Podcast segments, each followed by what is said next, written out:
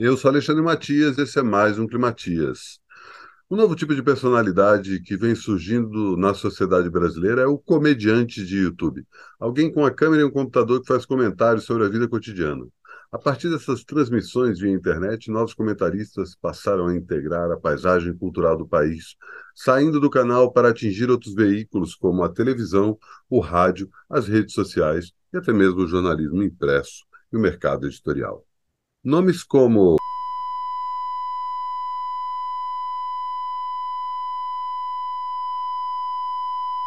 estão cada vez mais presentes na vida dos brasileiros. Esses personagens são mais comuns em nosso cotidiano do que ex-participantes de reality show. No meio de todos esses comediantes, há uma personalidade intrigante. Ele é o que menos se encaixa na categoria humorista, embora pertença a um cânone próximo ao de comediantes nova-iorquinos como Woody Allen e Louis C.K. Além de observações sobre o cotidiano, faz comentários tristes e desiludidos, quase existencialistas, sempre observando os defeitos da sociedade a partir dos seus, o que leva a maioria dos seus detratores a tratá-lo como um individualista liberal ou apenas egoísta, uma bela forma de distração. O que é nitidamente diferenciado é que ele não, que não abraçou nenhuma instância de larga audiência, ao contrário de seus contemporâneos. Optou por continuar na TV paga, dispensando aparições da TV aberta no rádio, evitando ser coadjuvante de um programa já existente ou se comprometer com a massificação de sua imagem, que conduz com muito cuidado e detalhe. Seu crescimento, claramente associado ao avanço do consumo de conteúdo via streaming e à popularização das redes sociais no Brasil, o que tornou ponta de lança de uma nova geração de produtores de conteúdo, rotulados como makers ou producers, por não só tomarem conta de sua própria linha editorial, como por também serem seus próprios empresários. Mas, ao contrário dessa nova geração, preferiu elitizar-se ao redor de marcas e empresas que não garantiram sua explosão de popularidade. Ele optou, optou por trabalhar a venda de sua imagem aos poucos, o que leva muitos a crer numa vitimização consciente associada a ideologias populistas como o socialismo, o comunismo e o integralismo. Mas são outras distrações criadas pelo próprio autor-personagem que passam por mensagens que vão muito além de linhas políticas. Eu estou falando de ocultismo. O universo imaginário de parece estar ligado à cultura pop ou ao que convencionou se chamar-se de universo nerd, em que pós-adolescentes consomem filmes, roupas, aparelhos e viagens sem investir minimamente em sua própria formação profissional ou uma estrutura básica para a vida depois dos 30 anos. Com um pouco mais de atenção, é possível captar e reter referência de pensadores controversos estabelecidos, como Austin Osman Spare, John Dee, Maria de Naglovska, G.I. Gurdjieff, Edward Kelly, H.P. Lovecraft, Gerald Gardner, N. Besant, Friedrich Nietzsche, Nicolau Maquiavel, John Fortune, John Milton, Helena Blavatsky, Hassan e Sabah, Robert Anston Wilson, Dali, Eliphas Levi, Papus, Samuel Aum Well, Anton Lavie, Herbert Spencer, Ambrose Bierce, Timothy Leary, S. L. McGregor Mathers, William Wynne Westcott, Aleister Crowley, George Bernard Shaw, Freud, Breton, Ragnar Redbeard, Jack London, Carlos Castanheda, Charles Webster Ledbetter, Jorge Luiz Borges, William Blake, Mark Twain, Carl Jung, Stanislaus Brzezinski, Fernando Pessoa, Ayn Rand, Philip K. Dick, Alice Bailey, H. L. Mencken, Franz Bardon, Henrique José de Souza e Raul Seixas. A aproximação de um cânone tão polêmico é ironizada pelo próprio humorista, que diz ser satanista apenas como provocação aos preceitos morais e religiosos vigentes do país, fazendo disso a desculpa perfeita para a utilização de ícones ocultistas como Baphomet, a mão esquerda, o pentagrama, o Leviatã, serpentes, o número 9, o trapezoide e o conceito de inferno. Assim ele entende atende a um dos principais preceitos das sociedades secretas. esconder algo à vista de todos.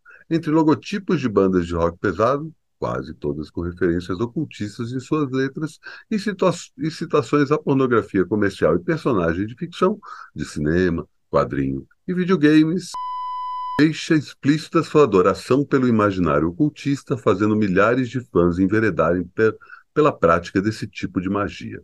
Sua própria imagem pública vesga é uma clara referência ao olho que tudo vê e à pirâmide dos Illuminati. O formato de sua cara, testa larga e queixo fino, é a inversão do triângulo em que o olho da providência é estampado na cara de quem o vê. Ele faz com que seu próprio olho torto chame a atenção para o outro olho, o bom, que seja o centro de seu rosto. O conjunto de tatuagens espalhadas por seu corpo também esconde uma série de padrões que passam mensagens subliminares ocultistas. A própria tatuagem com o olho da providência à mão esquerda é uma forma de deixar evidente que não há coincidência e acaso nas mensagens de em seu canal no YouTube. Até seu gestual e suas expressões corporais fazem referência a outros personagens importantes na disseminação ocultista do Brasil. O casal perseguido, alvo do relatório 019 11X. Nas menores citações ou referências visuais que surgem em seus vídeos, podemos registrar referências sobre Mu, o grande arquiteto do universo, Demiurgos, o Malhete, Liber 777, a Mulher Escarlate, Giromancia, os Cavaleiros Templários, Tarô, Novos Ordos Seculorium, Awaz, Requiais, o culto à carga, alquimia, abraxas, o cinzel, rabelé, xadrez, magique, búzios, o conselho das relações exteriores, o triângulo das bermudas, lemúria, RMS Lusitânia, dinossauros, linsecoísmo, Ixim, Área 51, o Códice ASCII, Eldorado, os desenhos de Wondija, criptozoologia, caça a fantasmas, telema, dianética, feng shui, experimento Filadélfia, OTO, a profecia Aima, controle de mente, crianças índigo, a estrela guia, Tule, 2012, o planeta Nibiru, priorado de Sião, Fnord, esquadro e compasso, Skull and Bones, Claromancia, Kumari Kandan, o Templo de Salomão, Urim e Tumim, Telecinésio, Yoga, 11 de setembro, o Povo do Algon, Rosa Cruz, a letra G, Runas, Cadecismo e Escrita Automática, a deusa Ares, o Aleph, Frenologia, Círculos de Implantações, o Quinto Império, Arcondes, Luzes e Estrelas, Tesla, Ifá, Velivovsky, a Teoria da Terra Oca, Flor na Água, Clube Bilderberg, a Lei da Atração, Grafologia, Os Quatro Príncipes Coroados do Inferno, Zaija, Comissão Trilateral, Wicca, Xamanismo, Veriship, Protocolos de Sião, várias ilhas fantasmas, St. Peter, Bacalau, Esmeralda, Maria de la Jara, Pepes, Royolo, Bermeja, Rai Brasil, Trilhas de Fumaça Química,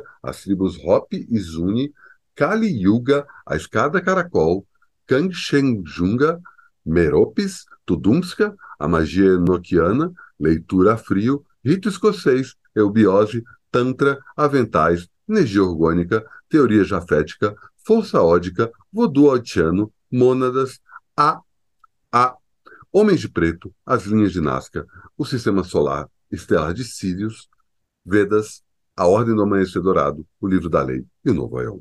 Uma observação atenta consegue notar diferentes referências e menções, em alguns casos literais, em cada vídeo realizado pelo humorista, revelando suas piadas são apenas uma forma de passar mensagens subliminares para a audiência.